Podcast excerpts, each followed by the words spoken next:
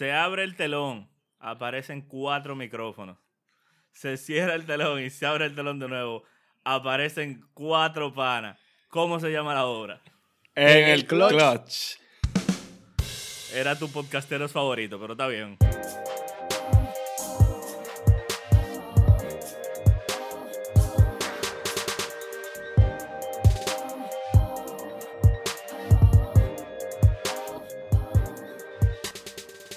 Para, para, para, para la próxima queda. ¿Qué es lo que? Venimos preparados para la ¿Qué es próxima. Para la próxima vamos a ensayar. No te apures, estamos, estamos Claro, Pedro, porque ¿Qué es lo que, tú- señores? tú- ¿Cómo están ustedes? Ti- Tranquilito. Todo bien, man. Todo bien, todo bien. ¿Y tú? Señores, hoy vamos a hacer un día live, no quiero controversia. Bueno, si hablamos de los Knicks va a haber controversia. Pero, pero cero controversia, vámonos amistoso, todo bien. Vamos a dar noticias hoy. Y voy a empezar con la primera para que de ahí arranquemos. Señores, ¿ustedes llegaron a ver el video de Mike Tyson? Sí. El verdad, desvergonzado el de, Mike Tyson. El árbitro está frustrado Loco, con ese el video. tipo a sus cincuenta y pico está probablemente en una de las mejores formas físicas de su vida, normal, normal. Eh, bueno, pero después de que el pana subió el video, básicamente dijo, I'm back, bitches. Y normal. empezaron a lloverle contrato millonario. Un- hay un pana que es dueño de una compañía eh, de pelea, pero pelean, ellos pelean bare knuckles sin guantes. Y le dijo que él estaba dispuesto a darle hasta 20 millones de dólares al Mike para que firme un contrato con ellos. Y eso es, eso es legal, esa, eh, esa pelea sin, sin Lo- guantes. yo desconozco así. la legalidad del deporte, pero, Oye, pero es un, es un porque deporte eso suena- profesional. Sí, Eso lo, suena lo único a, a Cristo que Reyes. lo único que no, no seguro no está ah, eh, avalado, perdón, por alguna de las instituciones o federaciones de, de pelea o de boxeo a nivel mundial. Yo estoy pensando en empezar. independiente, un circuito Yo estoy pensando subir un video mío entrenando boxeo, a ver si alguien me ofrece. Pero ¿para qué? ¿Para que, para que hagan un quiéreme como soy. No, pero mira, yo con, con dos millones yo me subo al ring a, aguantarle dos trompas, que es lo más que yo le puedo aguantar. a ¿Y Mike quién te va a dar dos millones a ti, árbitro? Exacto. O sea, pero hay, hay, hay sandbag más, más propio para eso que tú, eh, árbitro. Bueno, yo digo que yo estoy dispuesto. Si, si el, el promotor de, del Bare Knuckle quiere, yo estoy aquí, quién sabe. Dos millones no me hacen falta, no, te- no caerían mal ahora mismo. No te creo. Te creo y más en cuarentena. Hasta dos mil dólares, loco. ¿Cómo- Señores, pero el árbitro salta con cosas. sí. Ven acá, ¿cuál de ustedes que va a dar los updates de, de lo que pasó en el evento de, de UFC? Ay, Porque ay, yo ay, ay, no lo pude ay. ver por tema de bendiciones. Entonces, eh, ¿cuál de ustedes que va a darse un Árbitro, resumencito ahí? mano ahí. Bueno, bueno. De verdad que fue una cartelera que, que hubiera sido muy buena si hubiera tenido fanáticos. Eh, yo creo que ahí hubo unas peleas que eran para main event de los más vistos, comenzando con la de Ferguson y, y Galli. Un peleón que nadie esperaba que Ferguson eh, recibiera tanto golpe como recibió. Al final la pelea tuvo que ser parada y el Tigre se paró como que no había pasado nada. Eh, fue una cartelera bastante interesante que tenía incluido a peleadores de, primer nivel en la, en la preliminar. Era, era increíble. O sea, tú ver a, a Cabo Cerrone enfrentándose a Anthony Pérez en la preliminar. eh, bueno, Pedro sabrá ahí un poquito más que yo de, UFC y sabe los nombres que yo estoy mencionando. Sí, realmente verdad. ambos son de, de cartelera principal y, y le tocó eh, abrir preliminar. Y probablemente no solamente de, de, de cartelera principal, sino también de contendientes al título en algunas ocasiones. No, no, no, en el caso de Pettis, Pettis ha sido as- hasta campeón. Sea, Exacto. Pettis es un, un, un súper eh, luchador. Eh, cabe destacar que en esa pelea ganó Anthony Pettis por decisión unánime. Eh, las tres tarjetas se fueron 29 a 28 a favor de Pérez. También estuvo regresando al ring después de varios años Fabricio Verdún. estaba un poquito fuera, contra Alexei Olinik. Perdió Verdún en su regreso. También estuvo peleando Carla Esparza contra Michelle Watterson. Ahí se fue en, decisión dividida. Y cualquiera pensaría que con todos los nombres que yo he mencionado, el que es un poquito más conocedor de las artes marciales mixtas, estamos hablando de pelea de, de main card, un evento main card. Y todas las peleas que he mencionado son de, cartelera preliminar. Ya en, en el evento principal peleó Greg Hardy contra Jorgan del Castro. Ahí ganó Hardy por decisión unánime. Eh, Calvin Qatar eh, le venció a Jeremy Stephen por nocaut. Eh, Francis Engano le venció a Jarison Rosenstruik. Que en esa pelea, la pelea duró 22 segundos nada más. El knockout llegó en, los 20 segundos. Llegó el knockout. El tipo tiene Qué rico, unos ¿eh? 5 o 6 knockouts en menos de 3 minutos. O sea, el tipo hay que llegar temprano para una pelea del, del- del pana porque la acaba rápido. Realmente. Eso no debería ser ni, ni oficial esa pelea. O sea, esa pelea deberían hacerla de nuevo, dejarla que corra un minuto Sí, y después y entonces los después. tigres pueden empezar a hacer porque que, eh, tú sabes los cuartos que la gente paga. Bueno, Claro. en este caso no, pero el pay-per-view por lo menos él, eh, se paga mucho Sí, por sí. eso. Y una Bueno, pelea la- de la gente 22 no- No, segundos. pagó boleta, pero realmente. eh, es- Sí, no se- pagó exacto, boleta, pero- Se, se pagó para ver el evento. O sea que. Sí. Correcto. Gracias a Sí, Dios y que había bueno, más pelea. Sí, claro. Y la pelea de que de verdad dejó a todo loco en, la, en las redes sociales fue la de Henry Sejudo contra Dominic Cruz. Eh, Sejudo noqueó, pero lo que más sorprendió y lo que le llevó todas las miradas en las redes sociales fue lo que dijo después de la pelea, donde anunció su retiro, quiere retirarse, dice que ya lo ha ganado todo, campeón en dos divisiones, una medalla olímpica y dice que quiere irse para su casa temprano, no quiere seguir cogiendo golpe el tipo. Cualquiera, ¿viste? Yo vi una foto ahí de un pana que si llegaba a la casa, a la casa de su mamá, así después de la pelea, no lo reconocía. Me parece que ese fue. Ese fue. Eh, eh, Nico, Nico the Hybrid. Ah, ya. Sí, sí. Oye, me le dieron para que se comprara una casa y no en cualquier No, y sitio. Sejudo realmente tiene, tiene dinero para retirarse, ¿eh? O sea, yo también estuve viendo una, una pequeña entrevista que le hicieron a, a Mayweather, donde él aclaraba, eh, porque había muchos rumores de si él iba a volver a pelear o no. Y él dijo que realmente él está retirado, eh, él no tiene planes de volver, a no ser que sea por una paga de 600 millones y una pelea donde él pueda divertirse. Sí. Sí, es algo de lo que él quiere hacer. Pero mira, Pedro, definitivamente no hay UFC sin Conor McGregor. Y el tipo después de la pelea también habló. La agarró con Justin Gaggi y con Khabib. Eh, se fue, cuando él no la puede hacer el pleito en el ring, se va a las redes sociales a hablar porque el tipo no puede soltar el protagonismo en ningún evento de la UFC. O sea, que tú estás diciendo que ese es el Cristian Casablanca de las artes marciales. Pero eso lo dijiste tú, Sánchez. No, pero no, no, no está, no, Pero es está verdad. lejos de la verdad. No, Eh, lo único que McGregor sí tiene talento en este caso. Sí, claro. Sí, exacto. Sí hace algo de verdad. No es puro Pero aguaje. a- Señores, hablando nada. así de, de- hablando de McGregor, eh, yo creo que él debe dejar de tratar de, de cazar pleito eh, con Khabib. Yo no creo que a él le convenga eso realmente. Eh, si Khabib lo agarra, yo soy fanático de McGregor y me duele decirlo.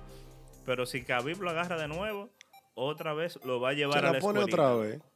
No, y él le dice, él le está diciendo escurridizo, que él parece que le está corriendo, pero yo no creo que. Khabib en este momento le esté corriendo a McGregor, ¿no?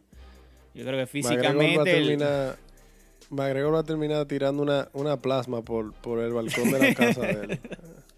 A McGregor, hay, a McGregor hay dos peleas que no le convienen. La de Khabib y la de Masvidal. Porque realmente, Ah, sí. o sea, Masvidal, eh, los dos son buenos strikers, pero eh, Masvidal está en el mejor momento de su carrera. Excelente carrera, sí. forma física. Y, o sea, ha tenido dominio total en las últimas peleas que, que ha, tenido, que ha tenido. Así que McGregor que trate de cazar otro pleito con otra gente. Ya, suficiente de, de, de UFC. quería decir, que, como- que los fanáticos aquí tampoco hay otra Como cosa. Pedro dijo que no íbamos a hacer ningún tema controversial el día de hoy, yo creo que deberíamos hablar de quién es mejor, LeBron o Jordan. No vamos, no vamos a crear controversia, ¿verdad que no? No, eso es Esos son temas completamente platónicos. que no atrae mucha atención. Yo, mira, No, claro. yo no, yo no creo que nada. haya punto de comparación ni siquiera.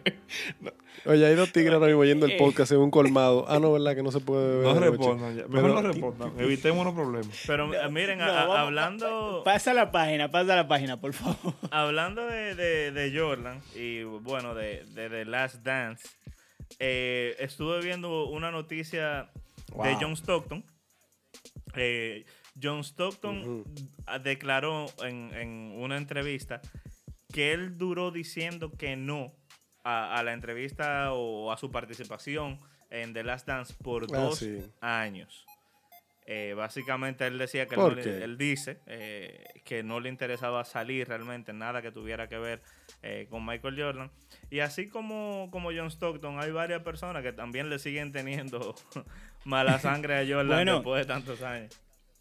Sí, yo creo que el que, el que vio el, el que está viendo el, documental, eh, no, yo no voy a decir que cambió la forma de ver a Jordan. O sea, yo no, yo no voy a decir eso porque sería muy arriesgado de mi parte, porque cada quien juzga eh, según, según lo que piense, según sus ideales.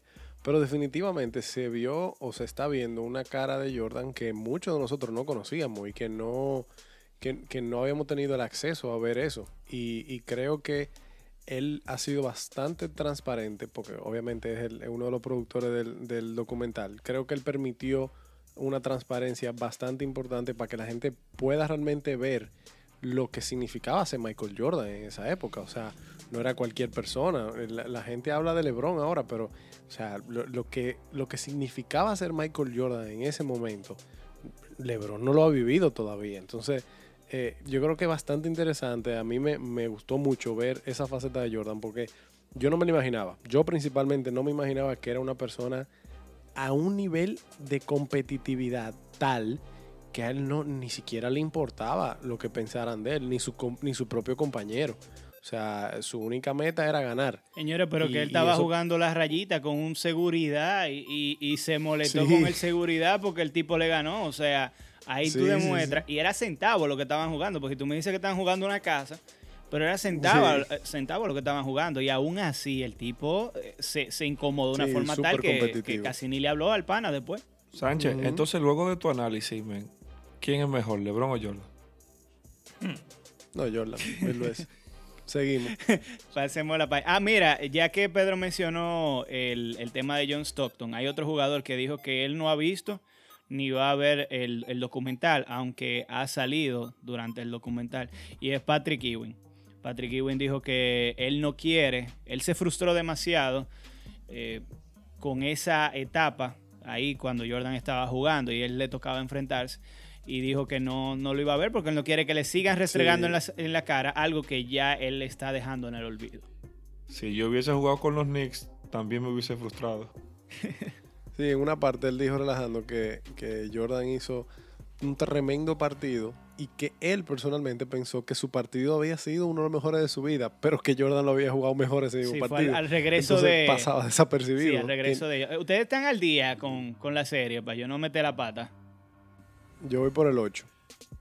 Pedro, ¿tú, tú vas al día. No, no, no, yo. No, no, no de spoilers. Que... No, yo no, yo no voy al día. Y te, lo- yo creo que quien sea que nos escuche también te agradecería que tú no des ni, ningún spoiler. Sí, porque al árbitro le Bueno, encanta pues. hacer eso, ¿tú sabías?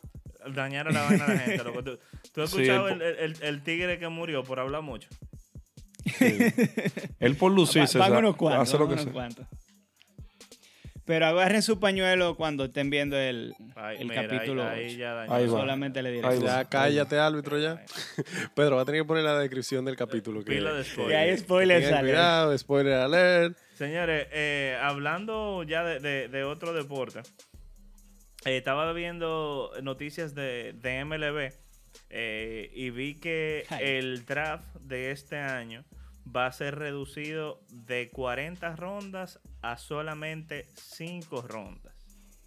Eh, para mí, o sea, debe ser una noticia súper devastadora eh, para No, pero es una locura. quien realmente tenía planes de, de quizás vivir del deporte eh, y que todos sabemos que un año hace la diferencia eh, de Claro. de si ya tú eres un jugador Claro, atractivo o no para, para cualquier equipo. Sí, o sea sí, sí. Estamos hablando de que se va a reducir a un octavo de las rondas. O Sí, sea, eso, es una, eso es una locura. Eso es algo que va a pasar a la historia. Eso es algo que en 30 años se va a estar hablando del, del año 2020 cuando en la NBA... O sea, calcúlate cuántos jugadores, eh, cuántos pick hay por ronda. Son 30, 30. equipos. Exacto. Entonces, multiplica por 30 40. por 7. No, por 7. Do- Por 7, porque son 7 210. rondas que van a dejar. Exacto. Eh, cinco, O sea, cinco rondas. cinco rondas que se van a hacer. Perdón. Bueno, sí, exacto. Entonces se van a dejar hacer 150. 35. Se van a dejar, Sí, se van a dejar hacer 35 rondas. Entonces, entonces multiplícate 35 por 40, eh, digo por 30, y eso te va a dar la cantidad de jugadores que van a dejar 1050. de dar el salto. Ya, Sí. Entonces. Realmente Un- se un podrán firmar esos peloteros. out a los 1050 jugadores que tuvieron que enterrar su carrera antes de empezar. No, pero. No, no, eh, eh, Árbitro, no, no, no. No, sí, no, Mira, tampoco. realmente los jugadores sí van a, a- poder firmar, Ah, pero- solo que no entrarían al draft. Pero en ese caso, lo máximo que estarían ganando son 20 mil dólares. Es el salario máximo que puede ganar un jugador que no es otro. parte del draft. Y esa es la razón por la que en este año se va a hacer el draft a solo 5 a cinco rondas. Loco. Por el asunto de la Claro, por el pandemia y todo factor, está el factor o sea, económico. 20 mil dólares, loco. o sea, Cuando tú podrías ganar 100 mil, 200 mil, 150 mil, es un, es un descenso bastante grande para esos jugadores. Todavía la sexta, séptima ronda, eh, los jugadores ganan mucho más de 20 mil dólares. Sí, Miren, señores, continuando con la MLB, los dueños de equipos llegaron a un acuerdo entre ellos. Entre de- ellos, cabe sí, destacar. Entre ellos, de iniciar la temporada el día 4 de julio, Día de la Independencia de los Estados Unidos, y hacer una temporada de solo 82 partidos. ¿Qué o pasa? sea, una temporada Ya- de NBA. Exacto. Eh, ya el encargado o director, como ustedes lo quieran llamar, de la Asociación de Jugadores, dijo que ellos no van a aceptar eso. Por eso dije que el acuerdo fue entre los dueños solamente. Porque los, el acuerdo lo que dice es que a los, que a los jugadores solo se les pagaría por esos 82 juegos, no por la temporada completa. y Oh, obviamente ellos no van a permitir eso y no hay acuerdo. Sí, eh, todavía no, nada, formalmente no? ha llegado a mano de los peloteros el, el acuerdo. O sea que habría que esperar un momentito Pero es- más. Pero Es eso o nada. O sea, no es como que hay mucha Mira, a mí no opción. me sorprendería porque Es desde así. principio de año la- los dueños de equipo han estado buscando la forma de recortar lo más que se pueda el asunto de, de- de los pagos. Eh, no solamente con eso, eh, recortaron el, el roster de 40 de, de jugadores con, con contrato garantizado de grandes ligas.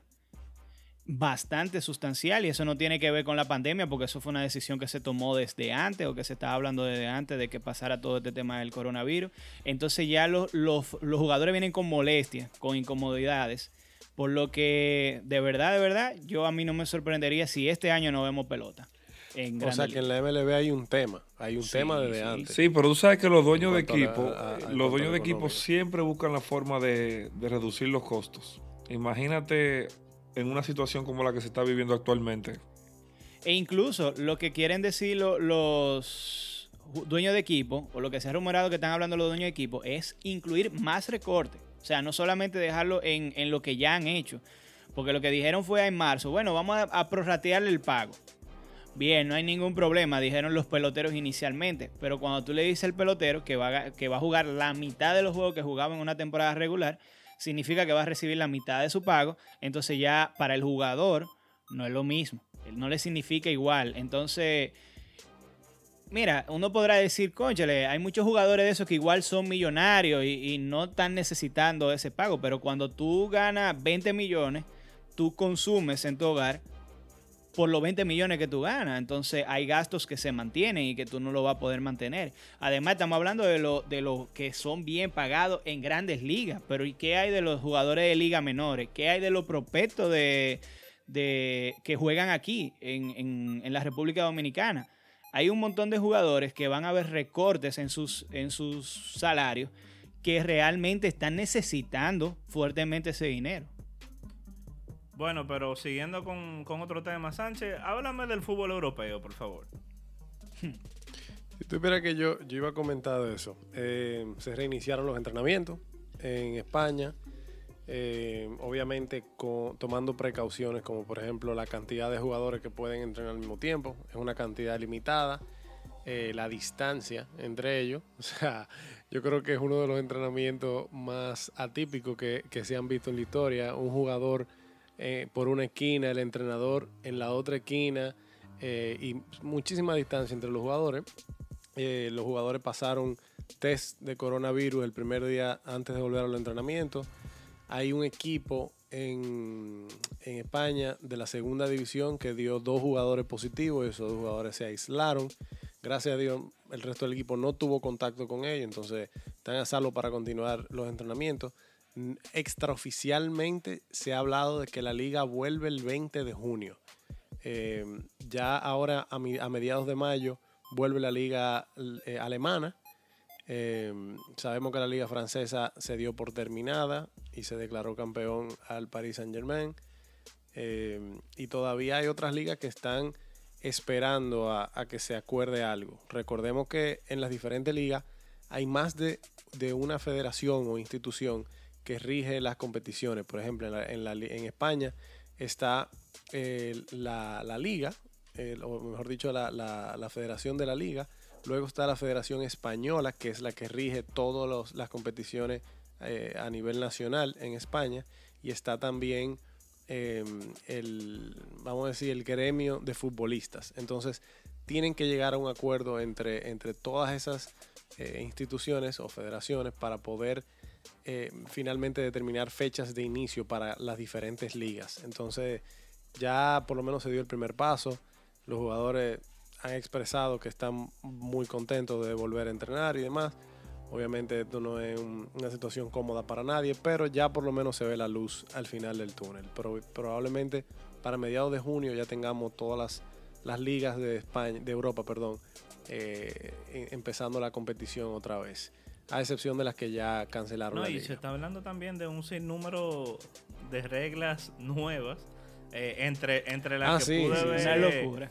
eh, vi que quieren subir los cambios de, de 3 a 5. Hasta Eh, se cinco. está hablando de que los jugadores eh, que no que no estén dentro de la cancha en un momento deben tener mascarilla siempre puesta y en algunos casos Sí, ni el- siquiera el pueden estar dentro del, del mismo eh, campo de juego. Y vi también que en algunas ligas van a dar tarjeta amarilla por escupir. Sí, hay muchas reglas, incluso, eh, no sé si ustedes se han fijado, en, lo- en los partidos de fútbol se da muchas veces los enfrentamientos donde se acercan mucho los jugadores para eh, trash talk, como se sí. dice, eh, para decirse cosas o al árbitro a reclamarle. Todo eso se ha hablado de que se va a prohibir por el resto de la temporada, o sea, todo eso va a significar amonestaciones, ya sea dentro del campo o fuera del mismo. Hay muchos equipos que han tomado la decisión de, de recortar sus plantillas activas en los partidos para exponer a la menor menor. cantidad de, de jugadores. Eh, también se tomó la decisión, o no, perdón, todavía no se ha hecho oficial, pero se está rumorando fuertemente que el uso del VAR, que es el, el, el videoarbitraje remoto, vamos a decir, eh, se va a abolir por el resto de la, de la, de la Para temporada. lo mucho que sirve el bar. Eh, bueno, el- yo, yo no estoy en contra del VAR, entonces no puedo. Sí. no Sánchez, puedo permita- a- a- Yo estoy a favor del, del VAR, pero de un uso efectivo del VAR. Entonces, al final del Sí, día, pero es como que quiera. Igual que cualquier medida, igual que cualquier medida nueva, árbitro, cualquier proceso que tú, eh, que tú incluyas en una compañía, en, un- en, en cualquier tipo de actividad organizada, un proceso nuevo conlleva ensayo y error, ensayo y error. Y recuérdate que esta es la segunda temporada del VAR, entonces, eh, bueno, en la mayoría de las ligas, porque ya Sí. en algunas se había utilizado desde hace tres años, pero eh, es, es algo nuevo, es algo que nunca en la historia se había utilizado y que va a haber que ver, vamos a tener que ver cómo funciona, cómo, cómo lo manejan. las palabras, A mí- a mí- palabras sabias de un director de operaciones. Bueno, es que es la, es la Pero realidad. Sánchez, Es la No, claro. Sánchez, permíteme hacerte una pregunta. Eh, con todas estas nuevas medidas eh, y lo, o sea, cómo va a afectar el, el juego, ¿hasta qué punto tú crees que eso ha afectado o va a afectar la esencia del fútbol? Bueno, eh, yo te voy a poner el mejor ejemplo y es el que a mí más me duele. Eh, como los partidos se van a jugar a puerta cerrada, el equipo, por ejemplo, del Real Madrid tomó la decisión de que sus partidos ni siquiera se van a, jugar en su estadio, el Santiago Bernabéu, sino que se van a jugar en el estadio Alfredo Di Stéfano, que es donde juega el segundo equipo del Real Madrid, eh, que juega en, en segunda B. el que está eh, en la tercera en Valde- división. en Valde- En Valdebebas. Es, es un estadio pequeño que tiene eh, graderías, pero obviamente va a ser a puerta cerrada. Pero es un estadio que no representa un estadio profesional de fútbol para un equipo de, de la calidad No, del Real exacto, Madrid. no, y representa al, al Real Madrid. realmente. No, para nada. No, y, y lo la, tomaron la decisión, para mí es una decisión muy inteligente, porque primero, eh, habilitar el, el- el Santiago Bernabéu para un partido conlleva muchísimos gastos. eh, por ende, como no van a poder, no van a tener público, van a tener una pérdida de dinero bastante grande. Entonces, tomaron esa decisión porque este, este eh, estadio más pequeño, más, vamos a decir, con menos, menos gastos, le va a salir más económico. Y segundo, porque desde eh, diciembre se iniciaron algunas eh, remodelaciones que se están haciendo en el Estadio Santiago Bernabéu que va a cambiar completamente su cara. Entonces van a aprovechar este tiempo para seguir trabajando y adelantar las obras eh, con, con trabajos que iban, no iban a permitir el juego. Esas obras se iban a hacer durante el verano, cuando no había juego, no había partidos en el Bernabéu, pero lo van a hacer desde ahora para, para adelantar. Claro. Entonces, yo, yo entiendo la, la medida, pero qué pena. O sea, es, es- es penoso para los que no- vemos el estadio como un emblema del Sí, equipo. y, y además eh, en- en- ellos van a estar en Ciudad Real Madrid, que básicamente lo- los jugadores van a estar ahí mismo, por decirlo así, o podrían estar ahí mismo. Eh, bueno, y siguiendo con reinicio de, entrenamientos y eso, en la NBA también vimos eh, que Portland eh, Trail Racers y Cleveland Cavaliers eh, ya le dieron la luz verde para reiniciar sus, entrenamientos. En el caso de, Cleveland ya vimos fotos de, jugadores dentro de la cancha de entrenamiento y también se habla de que dentro de poco tanto los Clippers como los Lakers eh, también van a reiniciar eh, entrenamientos y Orlando Magic también la, la ciudad de Orlando eh, le dio luz verde para volver a abrir su, su campo de entrenamiento. Pedro, ahí quiero hacerte una, una pregunta. Tú como quizás el más conocedor de baloncesto de, lo- de los cuatro. Sánchez en, un episodio pasado mencionaba que podría haber una desventaja o una ventaja sobre los jugadores, los equipos que comiencen los entrenamientos primero, ¿verdad? Pero en el caso de Cleveland, ¿tú crees que tengan chance? No, o sea, ya no, yo creo que ni siquiera se trata de, si ellos tienen chance o no.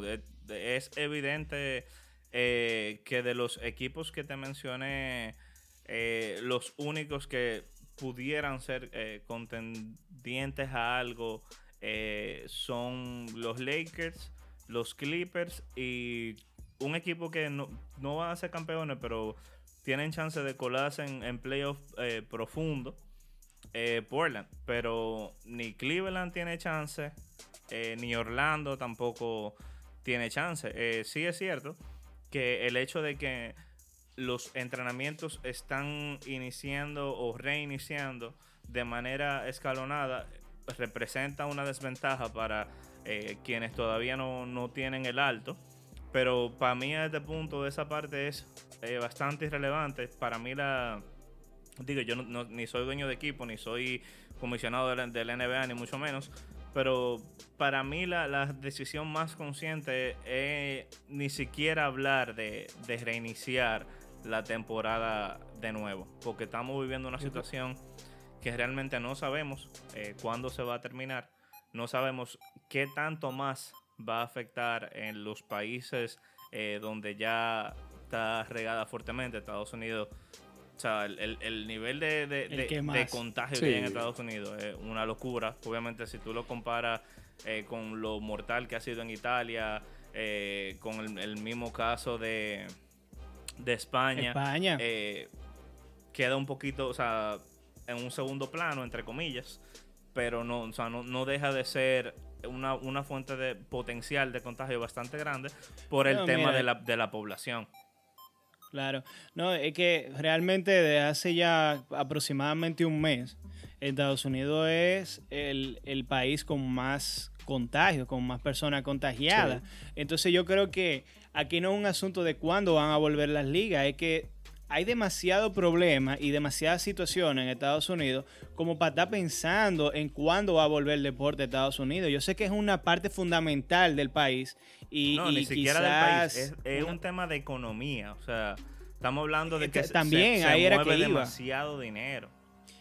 Todo el dinero que se mueve en Estados Unidos a raíz de los deportes, pero óyeme, cuando estamos hablando de que hay más de un millón de personas contagiadas en, Estados Unidos, que diariamente mueren miles de personas, yo creo que no debe ser la prioridad pensar en abrir, por lo menos, los deportes ahora mismo.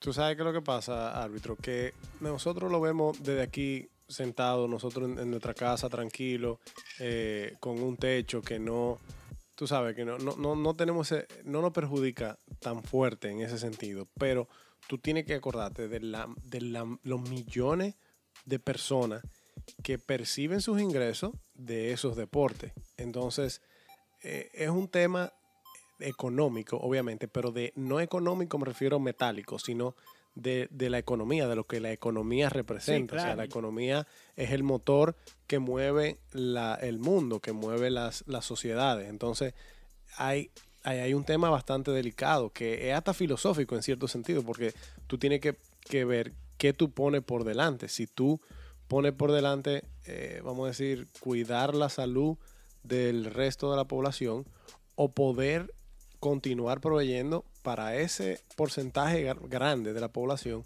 que come de esos deportes Sí. eh, y de esas actividades No, y realmente dependiendo hasta de, de- de qué perspectiva tú lo mires o no, eh, se vuelve un tema hasta de responsabilidad social, tú sabes. O sea, eh, es un tema de que Sí, claro.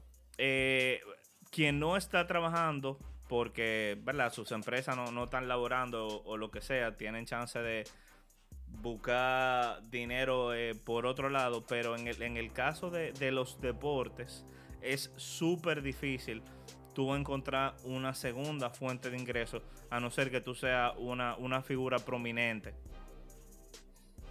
Señores, miren una cosa también. así. Hablando de, de deportes y de coronavirus, porque lamentablemente hay que hablar de eso. Hoy eh, anunció Enrique Rojas de ESPN que una fuente le confirmó que el clásico de béisbol estaría suspendido para el 2021 Tírate la bomba y ahí. que se cree que se haría en el 2023. Asumo que no lo harían en el 2022 para que no choque con el Mundial de Fútbol. con el mundial. Sí, y el 2021 también es por una medida de que también ahí vienen las Olimpiadas que se movieron de este año para el año próximo. Y la Euro, la y la Eurocopa se movió Eurocopa también, también. para el 2021. Exactamente. Entonces, yo creo que ha sido una movida más que por el tema coronavirus y no saber qué va a pasar de aquí a principios del año 2021. Es más una movida para evitar chocar con otros eventos internacionales que son de mayor nivel. Y sabemos que este tipo de torneo está hecho para publicidad. Entonces lo que la Grande Liga Claro. quiere con eso es que el estadio esté lleno. Si tú vas a tener que jugarlo con el estadio vacío porque todavía las medidas no No tiene permiten, no tiene sentido jugarlo. Entonces No, yo creo nada. que la mejor decisión fue esa.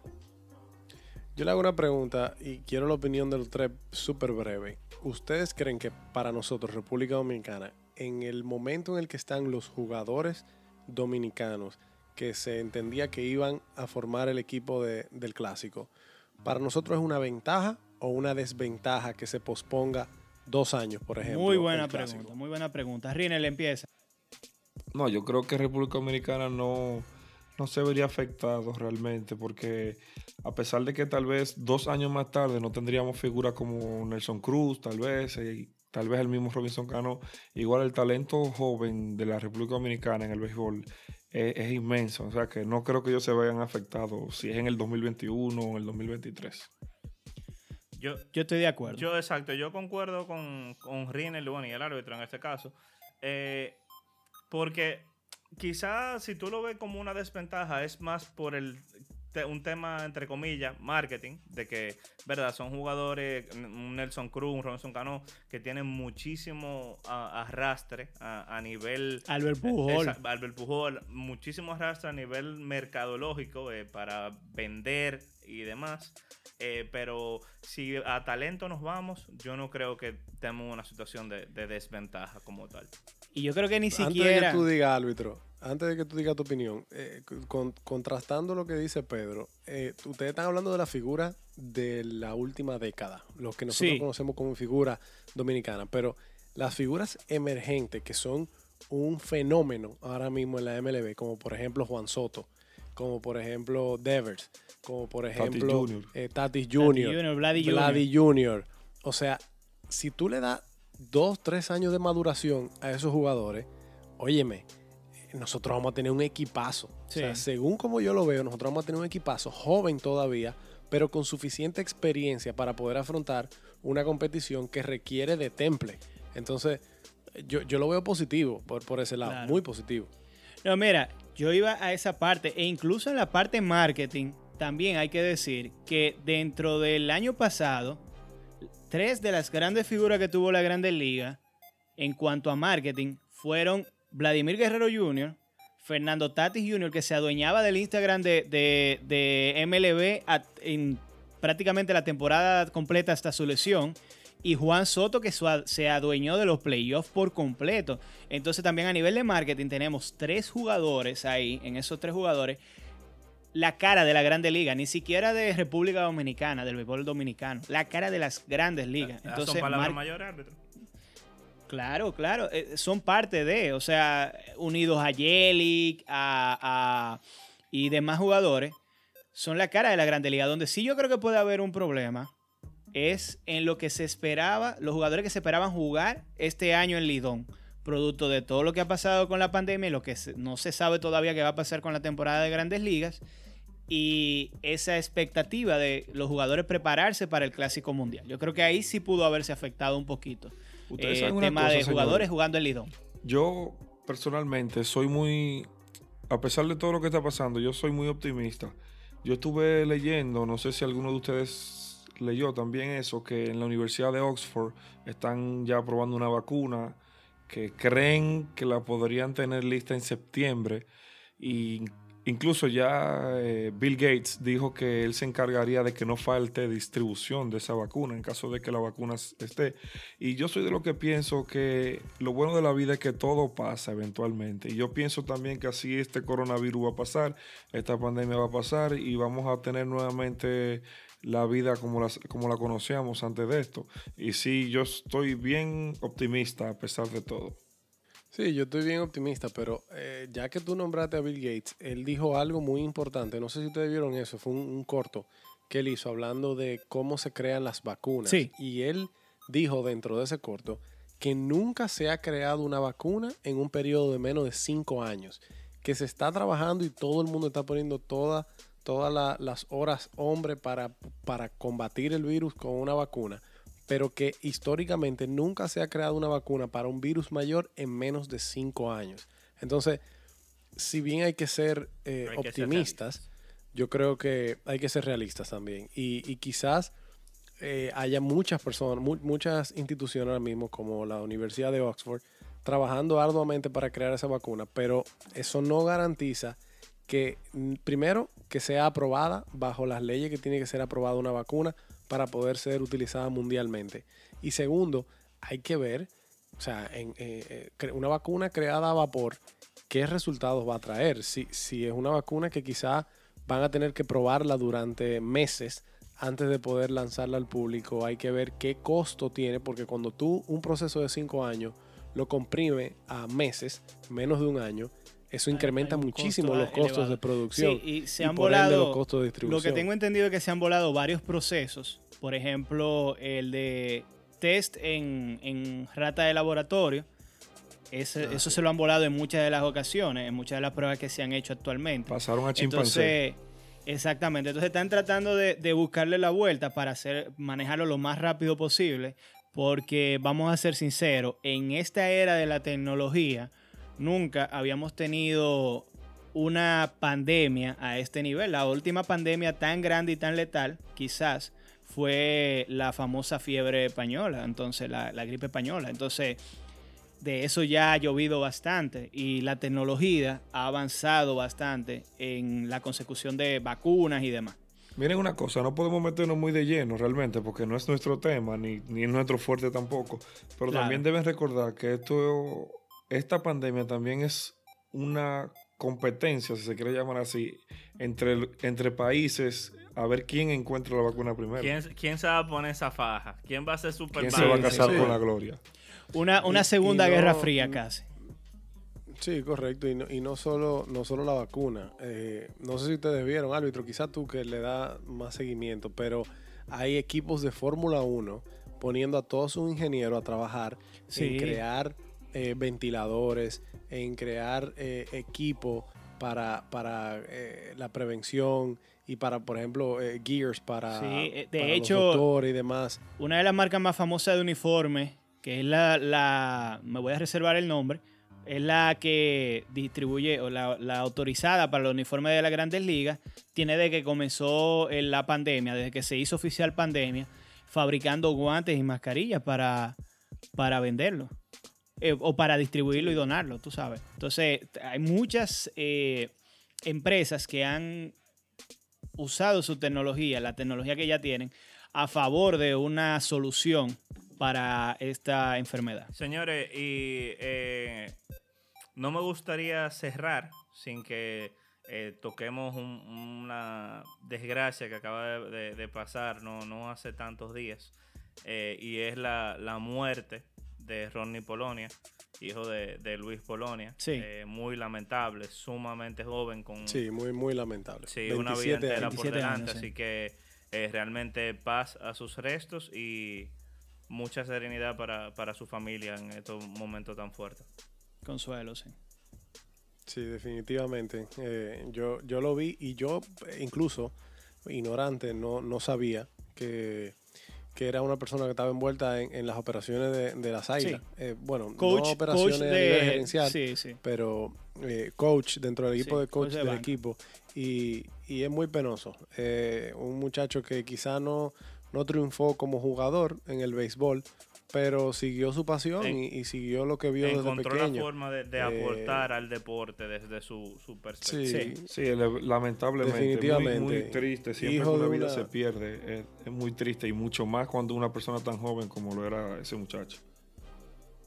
Sí, y, y en una condición, eh, o sea, en la- en las- bajo las condiciones de la muerte también, un infarto fulminante. Sí. Eso es algo que, que deja una marca sobre la familia y los seres queridos. Entonces, eh, nada, como dice Pedro, pasa su reto y, y que la familia Polonia pueda pasar de este momento también. Sí, consuelo también a la directiva y todos los miembros de Águilas Ibaeñas que definitivamente para ellos principalmente no se murió el hijo de Polonia, sino se murió Rodney, alguien que era Sí. parte de la, de la organización y que yo estoy seguro que lo sentían como una familia en, en toda la, en toda la Eso es directiva. así.